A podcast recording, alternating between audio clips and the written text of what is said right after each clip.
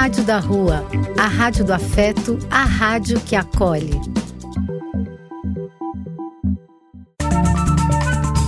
Apoio: Casa de Vó, Banho para Geral e Instituto de Políticas Relacionais. Programa e quem quiser que conte outra. Depois de ouvir uma boa história, é conversando que a gente se entende.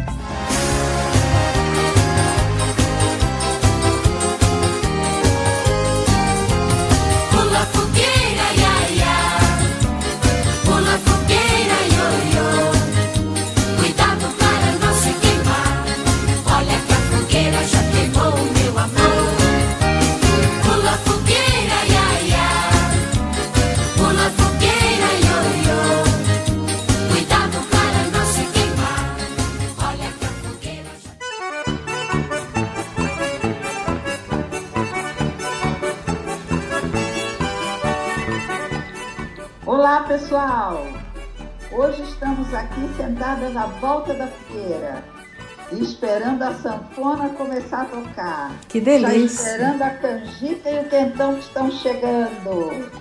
Aqui o nosso programa E Quem Quiser, que conte outra.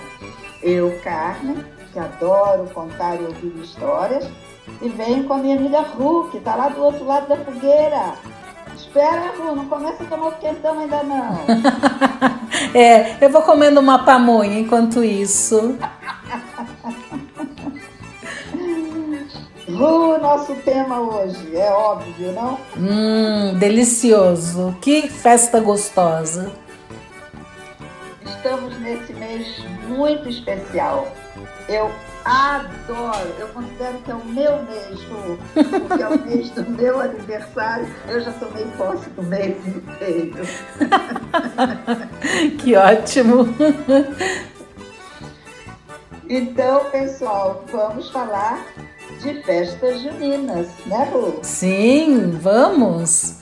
Eu também gosto muito do mês, não só porque você faz anos, mas tem as festas juninas eu acho que o céu tá de um jeito tão especial, as cores são tão especiais. Eu acho, mas muito lindo mesmo. Acho que a natureza ela fica especial essa época do ano.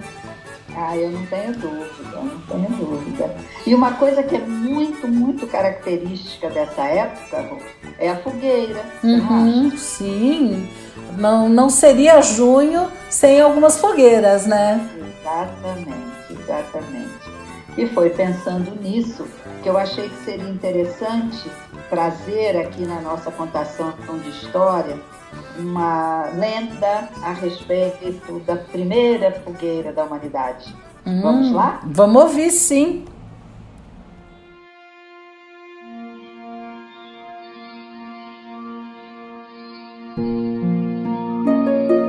De acordo com a mitologia grega, no começo dos tempos, os deuses que reinavam na terra eram os titãs. Eles eram poderosos, fortes e muito violentos. Havia também outros deuses que não se enquadravam na categoria dos, dos titãs, mas eles obedeciam às determinações desses gigantes. À medida que eles foram percebendo que os titãs eram muito violentos no contato com a natureza e com todos os outros deuses, eles, comandados por Zeus, resolveram se rebelar e declarar guerra aos titãs.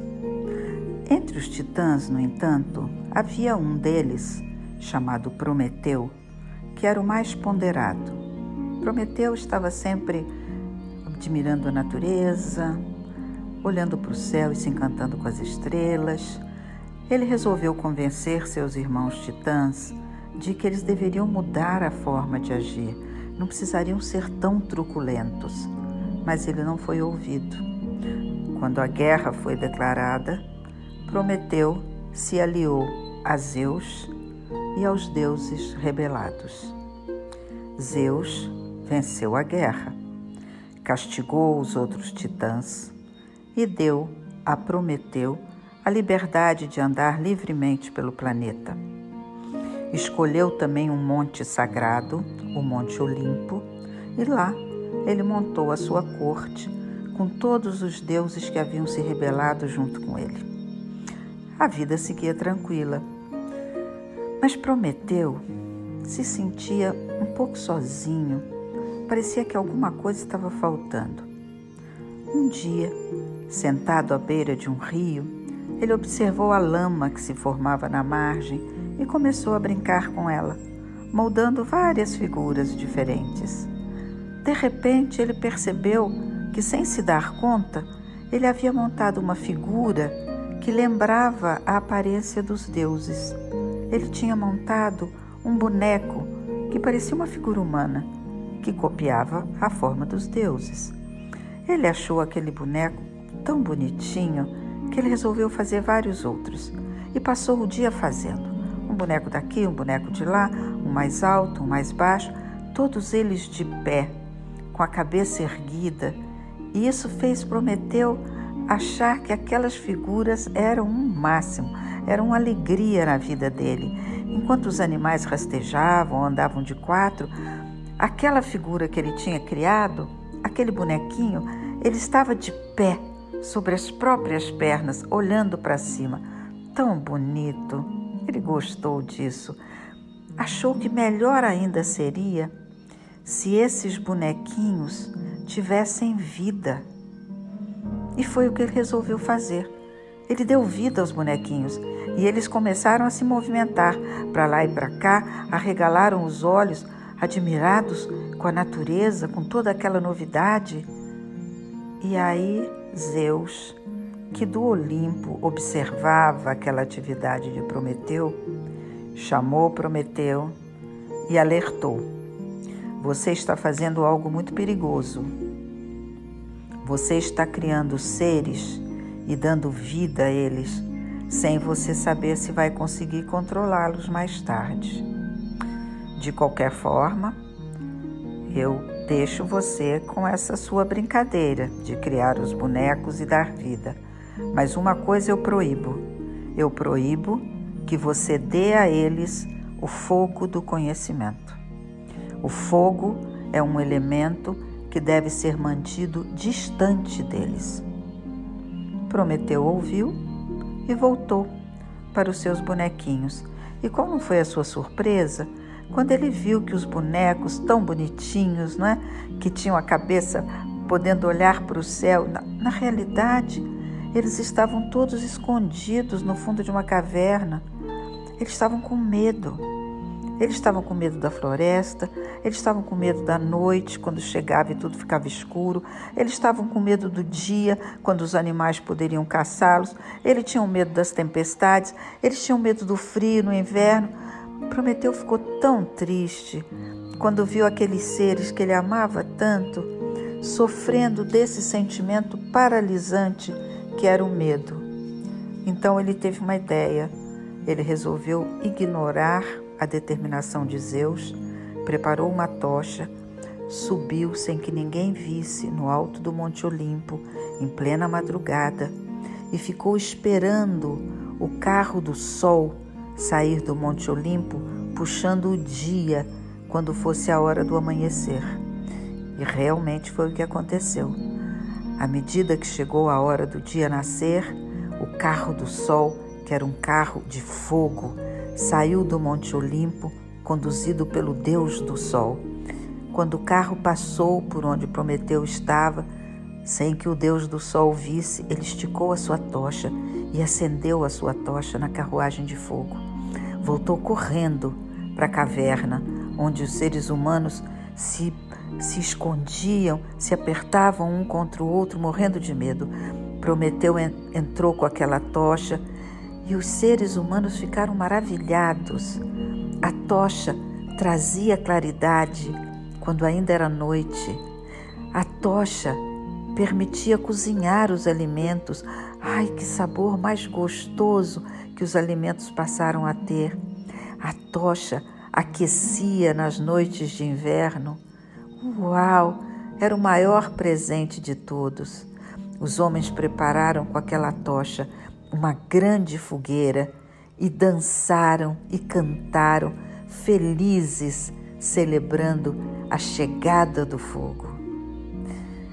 De que forma Zeus se vingou de Prometeu e se vingou também desses seres humanos, que eram só figuras masculinas que o Prometeu tinha criado, isso fica para uma próxima contação de histórias.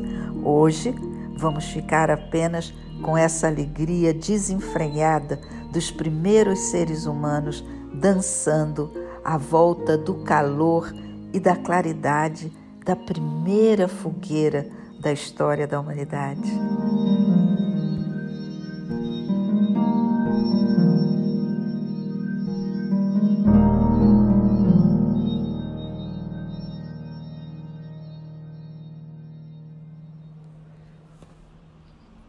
Gostei da história, gostei.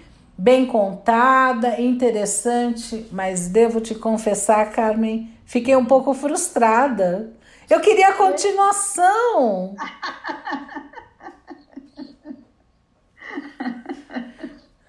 Se eu fosse contar a continuação da história, ia ficar muito longo e muito distante da, da fogueira. Uhum. Mas eu acho também que é uma forma de deixar as pessoas meio tentadas para voltar aqui no nosso programa para, quem sabe, ouvir a continuidade, não? Uhum, é, uma boa ideia. Mas eu vou querer ouvir o fim dessa história. vamos, vamos se organizar para fazer um outro programa para colocar o fim dessa história interessantíssima. Porque todo mundo fala, né, de Prometeu, Prometeu acorrentado, e pouca gente acho que sabe a história, né? E eu achei interessante, Ru, que eu li acho que foi na Folha de domingo passado, foi agora, recente, hum. na, na Folha de São Paulo, é, tem um artigo e o, o escritor, o articulista, fala do Prometeu. E ele deu uma, uma análise muito, muito interessante do Prometeu. Ele disse o seguinte, que a mitologia grega, você precisa se aprofundar para uhum. saber exatamente o que está acontecendo né, uhum. nos bastidores. Uhum. Por exemplo, Prometeu, ele devia ser o símbolo dos escritores e dos artistas, que geralmente são boêmios e geralmente morrem de cirrose hepática. E o Prometeu teve esse privilégio de ter o fígado renovado todos os dias. Essa é boa. Eu, eu nunca tinha ouvido essa interpretação da história do Prometeu. É, é um novo uso para o mito do Prometeu. Eu achei curioso. Ele falou: olha, para mim, o Prometeu acordava de noite, a águia ia embora, descansar. Já tinha comido o fígado podre. Ah, o fígado dele era refeito. De manhã ele saía, tomava todas de tarde a águia vinha, comia o fígado dele que já estava detonado e nascia um fígado novo. ah, não deixa de, de fazer sentido, né? Mas uh, seja como for, né, Cá? Uh, o fogo, a fogueira sempre foram importantes, né, para a humanidade. Eu acho que o homem sempre teve um, um fascínio pelo elemento fogo, né, Ru? Uhum. Talvez, não sei, talvez porque o homem tenha demorado um pouco a dominar o fogo. Você concorda? Pode é. ser, pode ser. É que eu acho que o fogo, na realidade, ele tem não só o caráter utilitário, né? Uh, o homem precisou do fogo para para para espantar pra, os animais, para cozinhar os alimentos. Né? Isso, né? para fazer as, as ferramentas e as armas. Sim. Tudo isso depende de fogo, é o caráter utilitário. Mas tem um, um, tem um outro sentido que é do sentar-se à volta de uma fogueira, né? Que, que é um espaço onde se unem pessoas, um espaço onde se conta histórias, eu acho que existe um fascínio também nesse, nesse outro sentido, né? Da fogueira fazendo parte de todo um ritual. O fogo está é, presente nos rituais. um aspecto que tem a ver com o fato a, a fogueira é como se ela aquecesse não só o nosso corpo, mas ela aquece também a alma, de certa isso, forma. Isso, isso é? mesmo. Quando ela propicia esse contato e essa troca de experiências. Uh, vamos direto ao ponto, né? Ela propicia a contação de histórias, né? sim, sim, nada mais gostoso do que estar tá com uma roupa quentinha, numa noite estrelada de junho, em volta de uma fogueira, contando histórias, fazendo a nossa festa de São João, as festas juninas. Uma delícia. E eu sempre fico pensando, eu como tenho esse movimento de voltar lá para trás, né? Que eu imagino que no homem primitivo, quando o fogo aparecia, era sempre uma coisa, sei lá, inesperada, uh, num primeiro momento inexplicável. Imagina, cai um raio e de repente uma árvore começa a pegar fogo. Né? Uhum. Né? A terra está muito seca e de repente o mato começa a pegar fogo. Então, o fogo aparece como um elemento assim que quando ele vem, ele é assustador, ele se impõe, uhum. porque ele pode ser extremamente destrutivo, uhum. e você, num primeiro momento, sem controle nenhum sobre a, a, emergência desse elemento, não é? Então, dominar o fogo, eu acho que foi uma grande conquista para a humanidade. Sem dúvida, sem dúvida, porque em dominando o fogo, ele pôde se aquecer, o ser humano pôde cozinhar, ele pôde afastar os animais, quer dizer, a vida melhorou bastante. E aí tem um outro lado também que a gente não pode esquecer, né, Ru? Hum. Porque o fogo, ele tem essa capacidade de promover, assim, a transmutação dos elementos, né? Uhum. Quando você vai fazer ferramentas, né? Você vai forjar uma arma. O fogo, tem essa capacidade de transformar. Quando você cozinha um alimento, né? uhum. E isso acabou sendo transferido também para o aspecto religioso. Sim. Quando as pessoas começam, por exemplo, a, a queimar os hereges, é como se o fogo tivesse essa capacidade de transmutar uma alma herética, uma uhum. alma que não estava no verdadeiro caminho. Uhum. E aí a gente tem essa marca histórica, né, especialmente nos tribunais da Inquisição, de queimar os hereges, né? Uhum. Que é um, um, lado até bastante assustador do, do uso do fogo, né? Sim, sim. O, o fogo, ele tem um componente dentro da parte espiritual ele tem um componente de purificação, mas aí você está trazendo um, uma outra forma né, de usar isso. Eu, ah, eu acho, acho delicado, um período. Uh, sempre foi complicado lidar com o pensamento desviante, o pensamento que foge um pouco do, do de todos, né? E nessa época, a forma que se usou para lidar com o pensamento desviante foi na fogueira, quer dizer, eliminar as pessoas dessa forma. Sim. Horrível, horrível. É, o tempo das fogueiras, eu acho que é uma época muito triste na história da humanidade. Né? Uhum. Né? a época das fogueiras. E é o elemento fogo usado como essa tentativa de transmutação forçada. Quando, na realidade, do ponto de vista espiritual, você pode olhar, como você falou, né? o elemento fogo como trazendo essa possibilidade de, de purificar. Né? Uhum. Quando você acende uma vela, por exemplo. Um é? incenso. Põe, acende um incenso.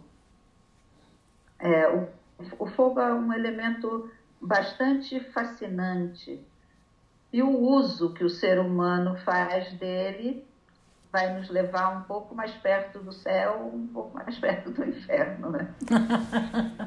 Vamos falar da festa junina, que é uma festa alegre, divertida, animada. A gente fala nas festas juninas porque elas ocorrem em junho. Agora, você sabia que a origem delas são vem de festas pagãs? Claro, claro, sabia sim. Ah, na realidade, a gente, acho que até já comentou sobre isso em alguma contação de história, Hum. e a Igreja Católica colocou todos os seus feriados, dias santos e tal, em cima de festas pagãs, Uhum. quase como uma forma de começar a contar aquela história de uma outra maneira, né?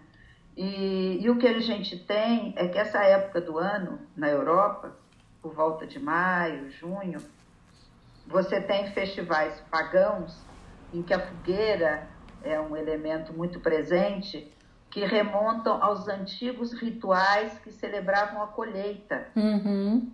né?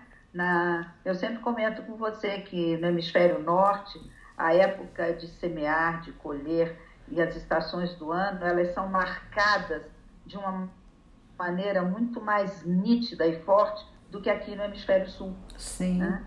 E, e como a gente tem uma colonização europeia, colonização portuguesa, então veio também para nós ah, essa herança católica. É, só vou fazer uma pequena correção, né? Na realidade, assim, aqui nos trópicos, né, que é onde a gente vive, onde a maior parte do Brasil se encontra, é que não tem tão nítida a distinção das estações. Se descer mais em direção aos polos, a gente vai ter de novo, né? Quer dizer, aqui grande parte do Brasil Existe distinção, uh, mas não é como na Europa. Então, por exemplo, no Nordeste eles falam de época de seca e época de chuva, que é completamente diferente, mas não tem as quatro estações com calor, com. Aqui em São Paulo a gente já percebe levemente, né, variação da duração do dia e da noite, a hora que amanhece, a hora que escurece, mas, mas é bem mais sutil, né? É bem mais sutil, exatamente. Mais sutil. E eu acho engraçado, eu estava conversando outro dia com a minha filha, então ela mora na Inglaterra e lá agora eles estão vivendo, entrando no período de calor, né? Uhum. E ela estava falando, nossa, mas está quente, quando está quente assim, dá até um mal-estar. Quantos graus? Aí eu falei, quantos graus está fazendo aí? Ela falou, aqui acho que está 24. Eu falei, nossa, que calor, hein? 24 para nós aqui no Brasil, sinto muito. Quase merece um casaquinho. Quase, um casaquinho a gente vai dizer, a temperatura está amena. Com certeza. Mas é, é, é, interessante, né? Porque uh, então a, cele a celebração pagã de colheita, uh, uh, homenagear as deusas da natureza e da fertilidade, o que se pedia era fartura nas safras, uhum. né? E era exatamente nessa época, né, na Europa, que começava o período de colheita de cereais, né? Sim. Arroz, aveia, centeio, cevada, milho, sorgo, trigo. Aí, como que veio isso para o Brasil? Você quer contar um pouco? Não, acho que você pode continuar. Você está contando tão bonitinho.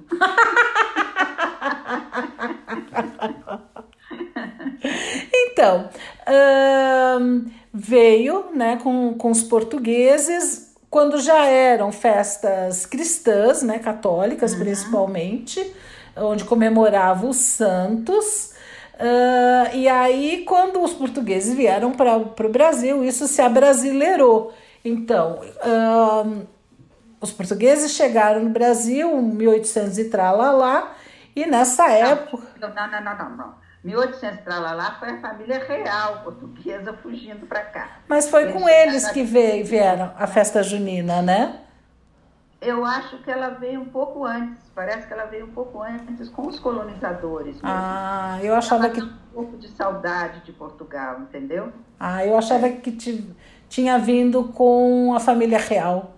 Não, ela veio um pouco antes. Com a família real, o que vai se sofisticar é a quadrilha. Hum. Né? Mas aquele festejo de fogueira, celebrar a colheita do milho, que é a época do milho, não é? Uhum. é pular fogueira, esses festejos são anteriores. Uhum. Então, e como que isso se abrasileirou? Uh, vamos pensar nas comidas das festas Antes juninas. Disso, deixa eu só fazer um comentário hum. sobre a fogueira, hum. já que a gente comentou, começou centrado na fogueira. Eu lembro, quando eu era criança, quando a gente ia para Minas, a minha avó falava que a gente fazia fogueira na época de São João, porque quando a Nossa Senhora estava grávida, a prima dela, que era a, a futura mãe do João Batista, ela também estava grávida. E elas combinaram que o João Batista parecia que ia nascer um pouco antes, então elas combinaram, quando o João Batista nascesse, a mãe dele acenderia uma fogueira no alto de uma montanha para que Maria pudesse visualizar essa fogueira lá na outra cidadezinha uhum. e saber que o João tinha nascido.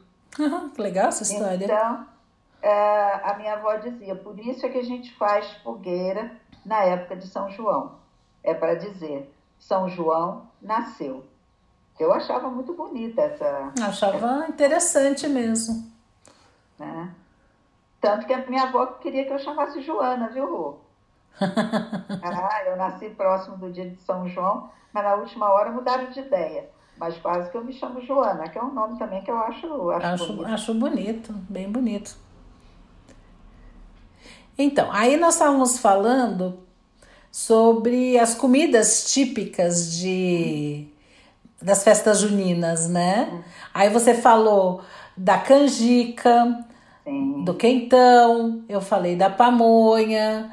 Uh, são comidas muito baseadas no milho, né? Uhum. Que é o cereal que é fortemente produzido aqui no Brasil. E outra coisa, o milho exatamente é colhido nessa é época é do ano. Nessa época, né?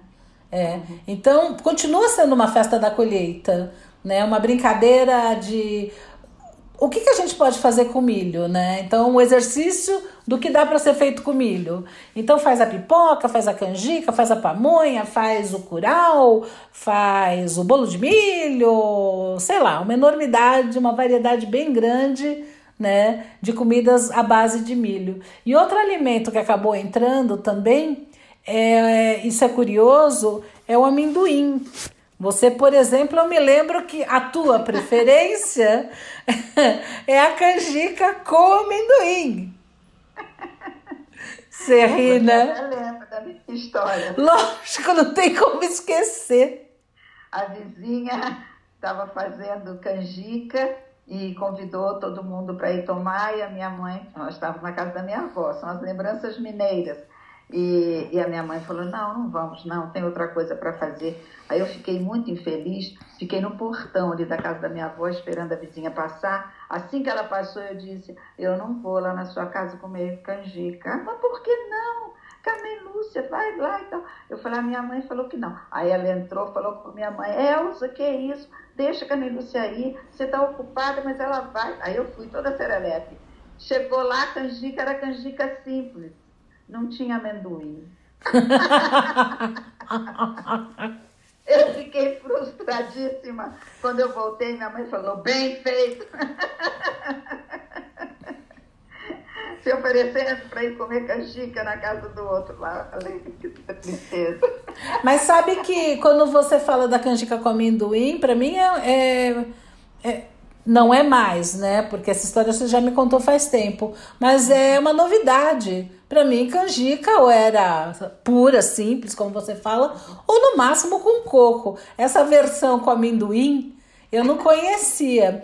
Agora, é interessante porque. É o amendoim moído, viu? Ah, como se fosse uma, uma, um, uma paçoquinha, né? Sem. Amendoim assim jogava na canjica, muito bom.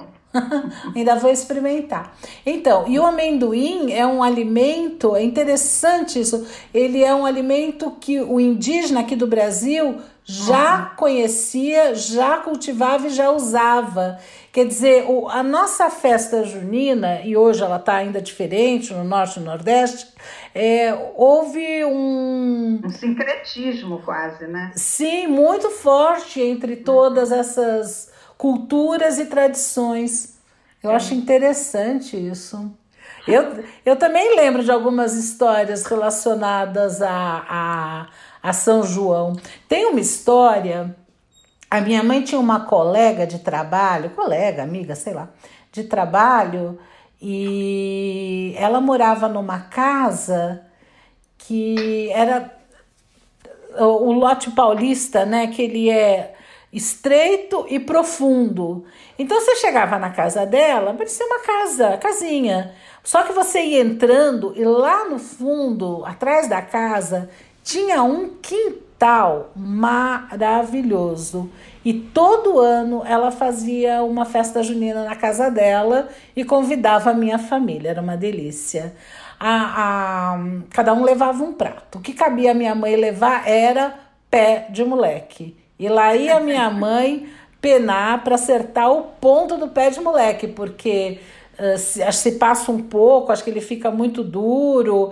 Uh, se erra o ponto né, do, do açúcar, ele fica puxa, as pessoas não conseguem tirar os pedaços. Então tinha todo um, um, um, um mistério relacionado ao pé de moleque. E minha mãe que ela não era muito dedicada, ela trabalhava fora, ela era economista, ela não era muito dedicada às, às, artes culinárias. Depois ela acabou ficando, mas nessa época que a gente era criança pequenininha, não.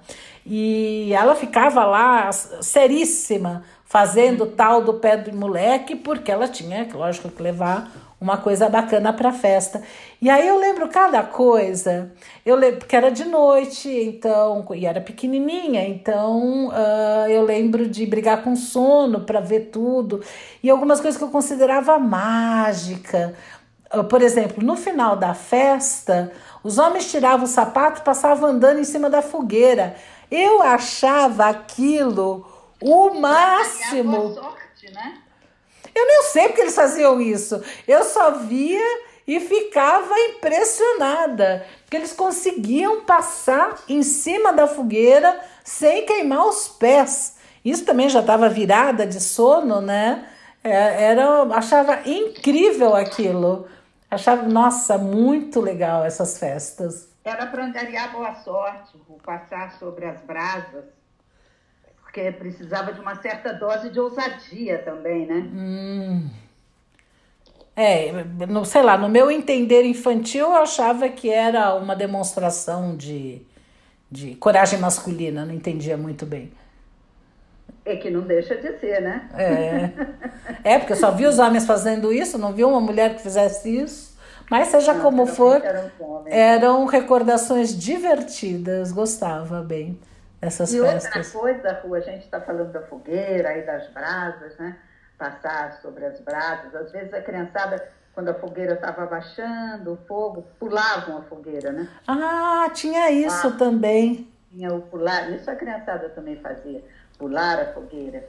E outra coisa que tinha muito característica, que era uma delícia, era a quadrilha. Quadrilha? Quadrilha, Rua? Não, lá não tinha quadrilha. Não tinha? Não tinha quadrilha.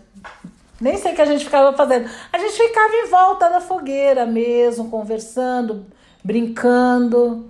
Não, não, não me lembro de. Quer dizer, eu sei da existência de quadrilha, mas.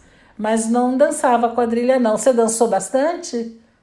Uau, dancei bastante. Eu acho até para a gente falar de quadrilha, a gente podia colocar até uma outra musiquinha para dar um. Ah, vamos, vamos.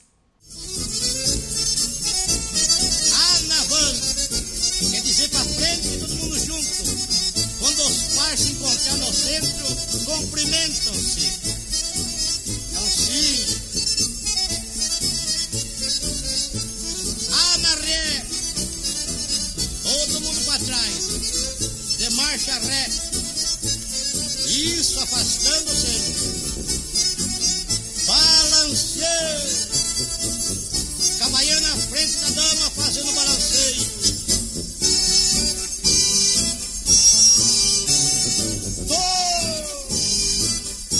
Dama e cavalheiro dão um par de volta junto, mas não agarrado. Isso. Olha o pisca do salão aí.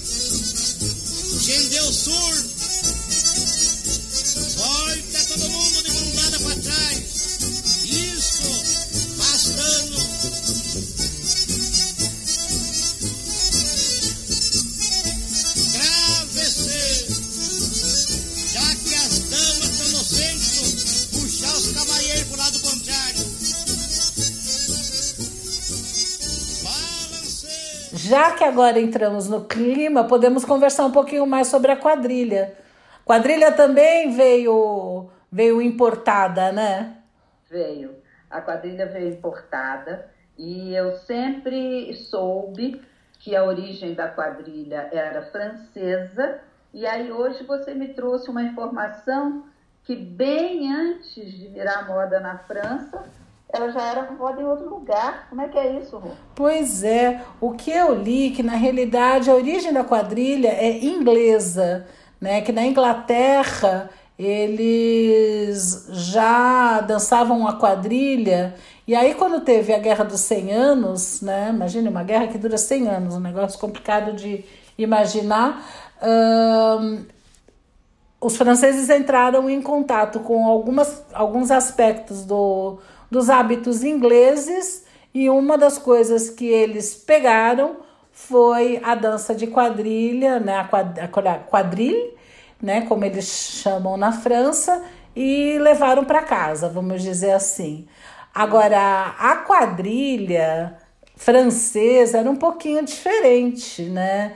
Era uma dança da nobreza, eram quatro casais com roupas muito elegantes que dançavam, tinha toda um, uma sofisticação, todo um jeito certo de fazer, etc, etc. Tinha os passos marcados, né? O pessoal gostava muito disso, né? Sim. Passos marcados e alguém marcava a quadrilha, né? Sim. Falando o nome do passo que deveria ser feito. É que isso acabou vindo, né? Nobreza.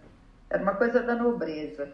Chegou no Brasil junto com a corte portuguesa, né? Exato. Veio com a corte, aí aos poucos ela se populariza e todo mundo hoje dança quadrilha, né? Uhum. Quando ela se populariza, aumenta o número de pares, de quatro vai para um número enorme, né? Tem quadrilhas gigantescas né? no norte uhum. do país.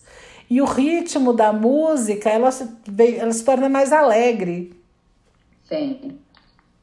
E outra coisa que eu acho divertida é que a quadrilha no Brasil, porque tinha os passos marcados, que é, é dançando, né, para frente, para trás, olha o baile, né? É, cumprimenta as damas, cumprimenta os cavalheiros. E a gente foi aqui no Brasil, foram sendo acrescentados comandos que eu acho muito divertidos, né? É, caminho da roça, caminho da roça, os casais vão andando um atrás do outro, né? A ponte quebrou, é mundo, ah! E aí vira, começa a rodar no sentido contrário. Já consertou, aí vira e volta de novo. Tem uns comandos muito divertidos. Mas sabe que os comandos, esses comandos, grande parte deles, inclusive, manteve o nome em francês. Balancer, anarrier, retourner, tour, sanger, tra. Eles mantiveram os nomes em francês. Alguns simplesmente uh, se fala em português hoje, mas muita maioria deles, lógico, foram acrescentados alguns, eles vêm da, da quadrilha francesa mesmo. Ah, não, sim, os movimentos básicos, eles vêm da quadrilha francesa, né? E quando o marcador da quadrilha é bom, é divertido, às vezes ele fala em francês, às vezes no francês abrasileirado. Sim. Ah, esses comandos que são os básicos, vão sendo acrescentados outros comandos uhum. muito divertidos, especialmente quando você está fazendo quadrilha com criança, né? Uhum. Vamos subir a Serra Grande, aí todo mundo inclina o corpo para trás, assim como se estivesse subindo. E vamos descer, aí todo mundo vira o corpo para frente. A criançada adora, né? É, ai, também acho que eu vou gostar. Parando para foto, todo mundo para. Ai, que engraçado, bem divertido. Trilha é muito, muito divertido. Aí eu gostei muito que uma professora deu ideia. Vamos fazer a quadrilha na pandemia. Hum, como é isso? Não entendi? Cada um dança sozinho. Olha o baile. Aí cada um dança consigo mesmo, entendeu? Ah. Porque ainda não dá para fazer o grande baile assim como ele for, né? Uhum. Acho que a criançada vai se divertir. Com certeza, com certeza. Temos que criar novas coisas na pandemia. É muito. É, é o que temos para o momento, né? Com certeza. E não vamos deixar de festejar. Eu acho que esse é o ponto. Né? Uhum. Né? Esse é o ponto. Me lembra até uma, uma grande amiga minha, que é, que é mãe de santo.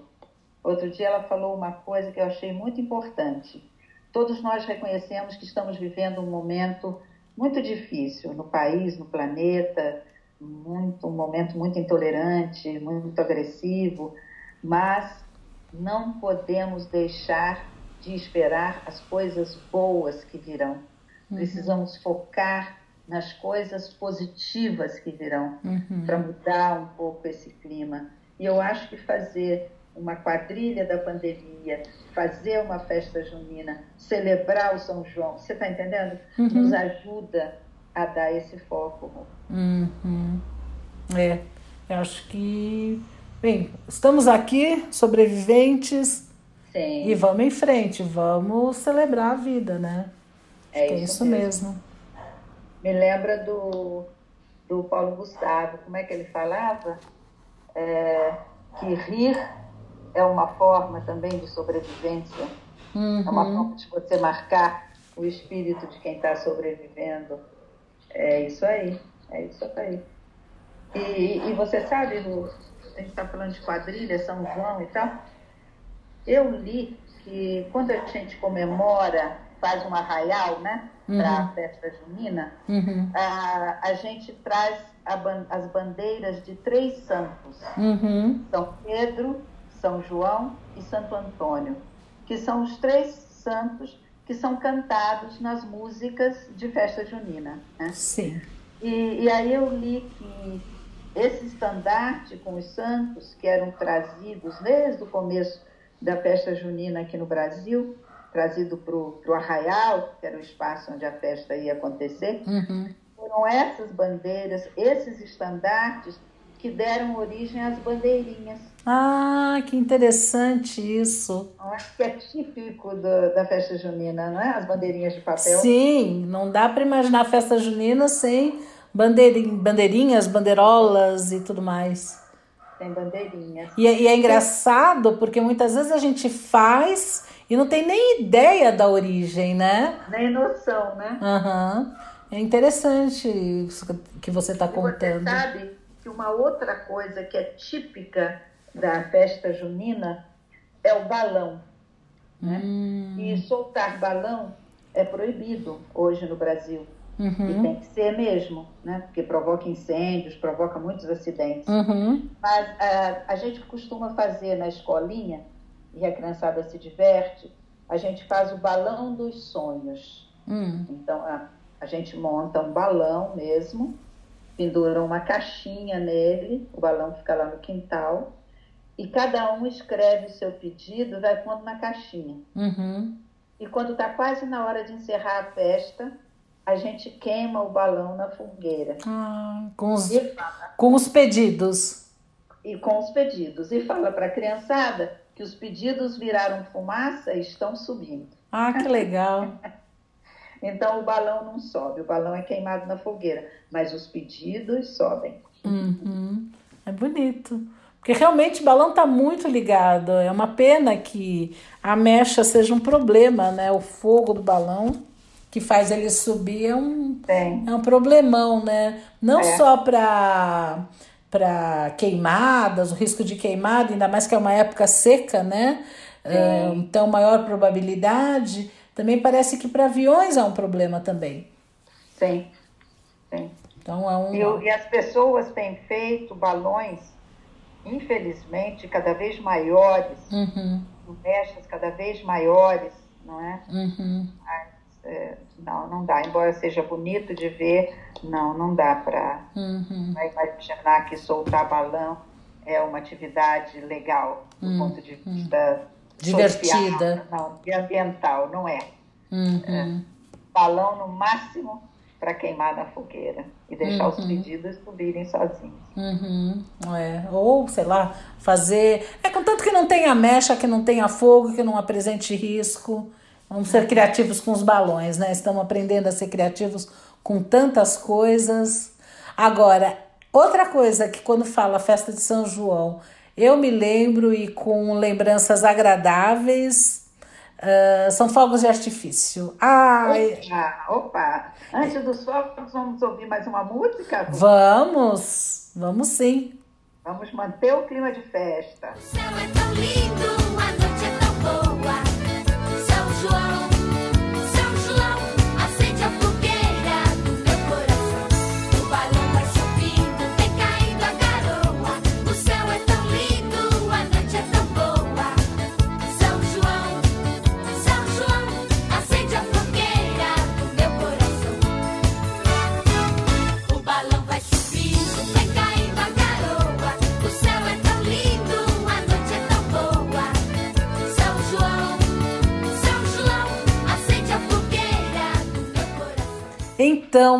agora no, no ritmo da música, queria contar para você.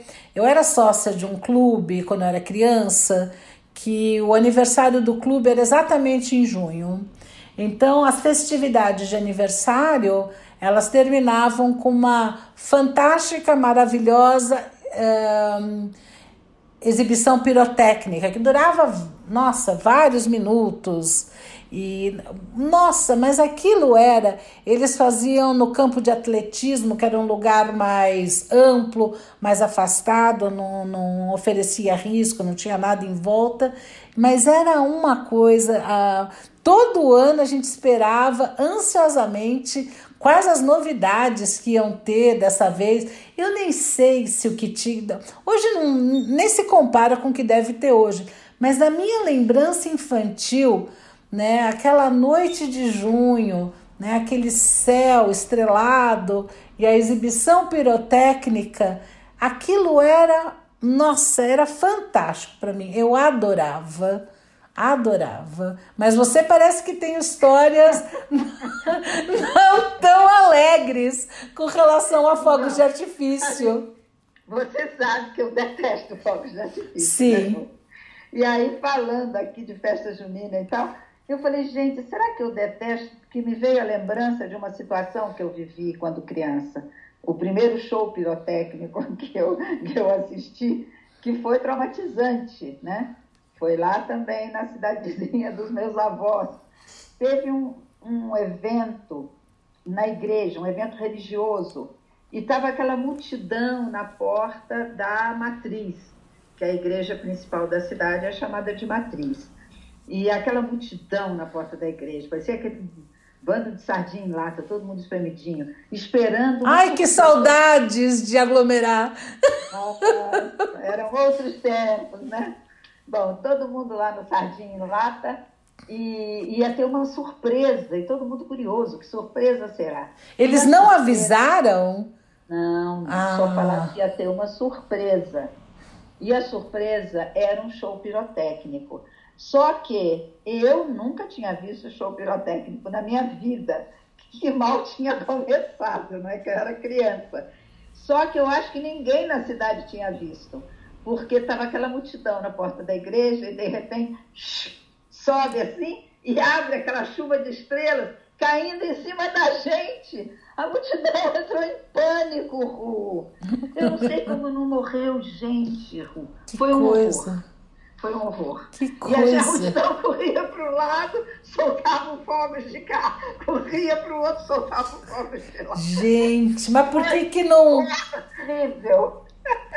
por que que não avisaram? Acho que teria sido diferente, Mas né? acho que mesmo que avisasse, vai ter um show pirotécnico. Quem é que sabia que era show pirotécnico? Não, vão ter fogos, vai ser seguro, vai ter uma linha que da qual você não pode ultrapassar para manter a segurança. Então todo mundo, ninguém vai correr risco.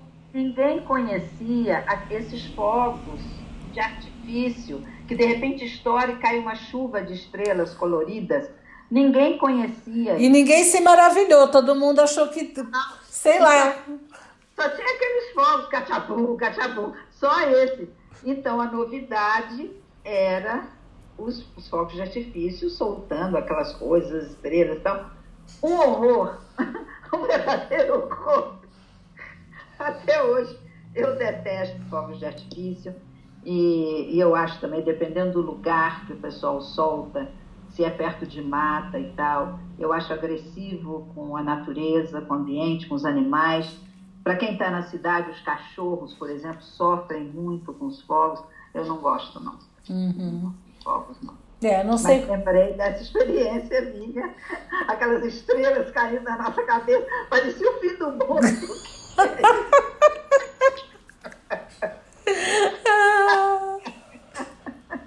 Agora, um, um outro aspecto interessante é que para dançar quadrilha, as pessoas se vestiam de, entre aspas, caipiras, né? Ah, Tiro, tiro entre aspas, as pessoas se vestiam de caipiras, esse era o nome mesmo, né? Ah, mas é, eu, por que, que eu pus as aspas? Porque eu acho que uma versão tão ruim, negativa, né, da figura do. Quem é o caipira? Caipira é quem não mora na cidade, né, do interior. Interior, né, depende do sotaque. Mas uma, uma. Primeiro que é absolutamente ultrapassado, porque. Por, por causa do agrobusiness hoje, os caipiras vão muito bem, obrigada, né? Os caipiras de hoje são muito diferentes. Mas naquela época, a visão do caipira, como, como se vestia as crianças para as festas juninas e tal, era a figura do matuto pobre, com a roupa remendada. Eles pegaram as roupas que, que os franceses usavam para quadrilha, eh, que eram roupas ah, com cintura, com uma saia mais ampla, rodada, e colocaram chita, né, que seria um tecido mais simples, e aí em cima disso colocaram o remendo. Mais barato, É, quer dizer, houve. era um mais barato.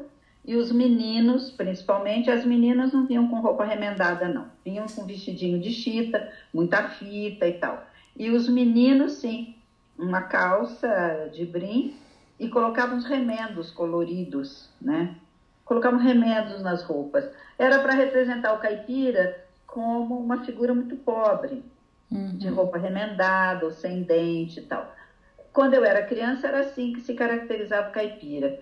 Eu acho que isso vem, vem mudando, não é? Uhum, Na representação de festa junina. uhum. Quan- grandes quadrilhas do norte e nordeste, o pessoal se veste com roupas maravilhosas. Sim, são roupas suntuosas. Sim. No máximo, uma, uma, uma camisa xadreza, né? Mas hoje, essa coisa de. Se faz as pintinhas nas mulheres, nas meninas, mas não se pinta mais o dente de preto, como se estivesse faltando um dente. Isso acho que já não tem mais. Eu acho que foi mudando. E Ainda uma bem. visão meio. A gente adorava vestir e tal, nem estava fazendo ideia eh, que era uma visão meio preconceituosa com relação Pois ao é. pessoal da roça, né? Eh, mas acho que isso vem mudando. E como Uhum. você falou, com o agronegócio agora, Mudou bastante. o dinheiro, o dinheiro quase saiu da cidade para ir para a roça agora, né? É, o dinheiro caminha. Ah, tem uma coisa que eu gostaria de comentar com você antes da gente terminar, que é a origem do nome dos meses. Eu acho isso interessantíssimo. Você comentou que você quase chama Joana ah, em homenagem a São João. Todo mundo pensa que ah, o mês de junho tem a ver com João, mas não é bem assim a história, não. Você sabia? Uhum, uhum, sim. Tem a ver mais com deusa grega, né? Exato, exato. É, tem, um, tem uma coisa interessante, porque os nomes do calendário, eles eram outros. Aí, há umas tantas, o Júlio César, ele resolveu, vamos dizer assim, arrumar a bagunça. Então ele pediu para Cleópatra, essa é uma história que a gente até já comentou na semana passada, na outra contação, ah, ele pediu para Cleópatra para me empresta aí os seus matemáticos do Egito, que são muito sábios, etc, etc. Seus astrônomos, seus astrólogos. Isso, mundo, né? chama todo mundo aí, vamos acabar com essa bagunça e vamos nomear os meses, né?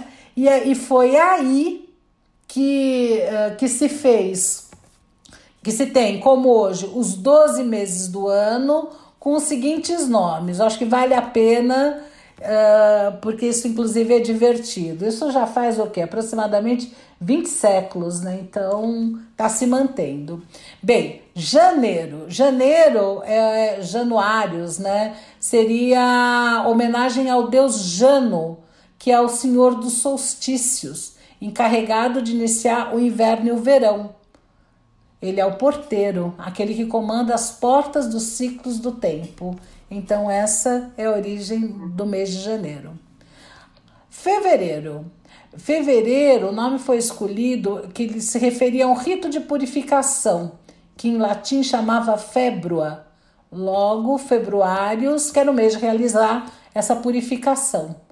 Nessa época, os romanos faziam oferendas e sacrifícios de animais aos deuses do panteão, para que a primavera trouxesse bonança. Agora, tem, um, tem uma informação super curiosa. Você tem ideia porque fevereiro ficou só com 28 dias? Você já me contou, mas eu não vou falar. Eu achei o máximo, né? É bem, é bem divertido. Ahn, o mês de agosto ele homenageia Augusto. Augusto era um título que se dava aos imperadores romanos. Exato. César Augusto, né? Aham. Tato Augusto. E julho homenageia especificamente o Júlio César. próprio. Só que, olha o que, que aconteceu. Julho tinha 31 dias. Agosto só tinha 30. Aí não podia, né? Aquela coisa Podia do ego. Podia ficar menor, né? Exato. Então, o que, que o Senado fez? Ele vai lá e tira de fevereiro um dia E põe em agosto. e põe em agosto. E, e é por isso que é uma coisa tão engraçada, né? Às vezes as, as histórias contam os porquês que não tem tanta lógica assim. E é por isso que julho e agosto são dois meses seguidos que tem 31 dias. É eu acho o máximo essa história. Política. Pra você ver, até no calendário tem política. Bem, Porque você está começando, você vai voltar em março? sim, vou conseguir em é março. essa história que você está contando, dos nomes de Deus. Sim, março homenageia Marte. Uhum.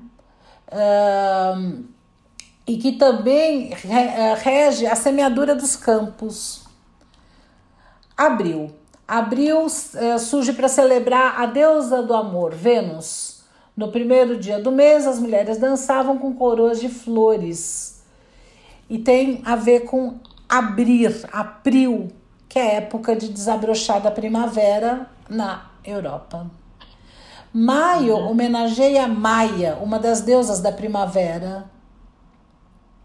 Junho faz alusão a Juno, que é a esposa de Júpiter. Julho a gente já conversou. Agosto também. E agora, setembro e dezembro não homenageiam ninguém. Setembro vem de sete, septem, né? Porque era, era antigamente o sétimo mês. Ah, outubro vem de octo, que era o oitavo mês. Novembro vem de novem e dezembro vem de decem, que era o décimo. Ou seja, o setembro em diante já não homenageia especificamente ninguém. Essa é a história dos nomes dos meses e dos egos e da política. Fico, eu vi, fazendo uma pesquisa sobre festa junina, um, um link de uma pessoa que estava religiosa, provavelmente, muito religiosa, que estava muito revoltada com as festas pagãs que a Igreja Católica colocou festividades em cima delas e tal, questionando. Então fala que a gente não deve falar festa junina, porque junina é homenagem a Juno, que é uma deusa pagã. A gente deve falar festa joanina, que é em homenagem a São João, que é cristão. achei, achei engraçado. Sim, tudo bem, é o ponto de vista dela. Ai, ai. E Pô, eu acho que já está na hora da gente encerrar por aqui e tomar um quentão, não? Ah, com certeza. Com bastante canela, com bastante cravo, bem cheiroso. Bastante. E vamos tomar aí uma canjica com um amendoinzinho ralado ali. Vou experimentar, faço questão. Vamos terminar ouvindo mais uma música, Ru? Com certeza. Começamos e vamos terminar em ritmo de festa junina. Uhum. Vamos lá? Vamos lá. Terminamos por hoje e quem quiser, Que conte outra. até a próxima, Ru! Até!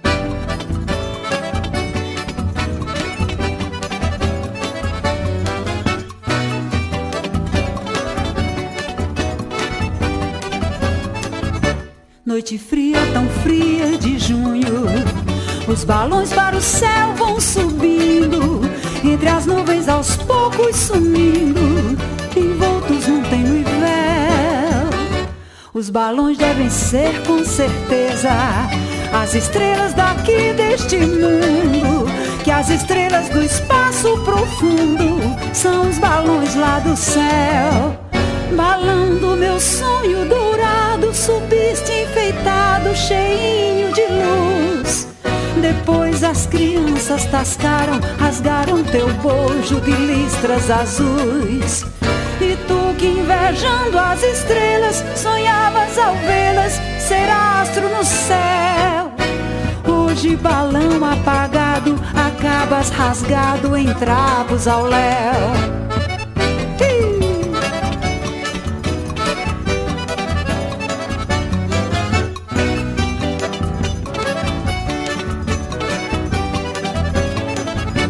Noite fria, tão fria de junho. Os balões para o céu vão subindo, entre as nuvens aos poucos sumindo, envoltos num tênue véu.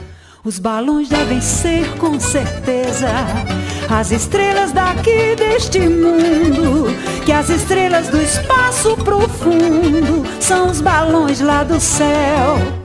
Balando meu sonho dourado, subiste enfeitado, cheinho de luz. Depois as crianças tascaram, rasgaram teu bojo de listras azuis. E tu que invejando as estrelas, sonhavas ao vê-las ser astro no céu. Hoje balão apagado, acabas rasgado em trapos ao léu.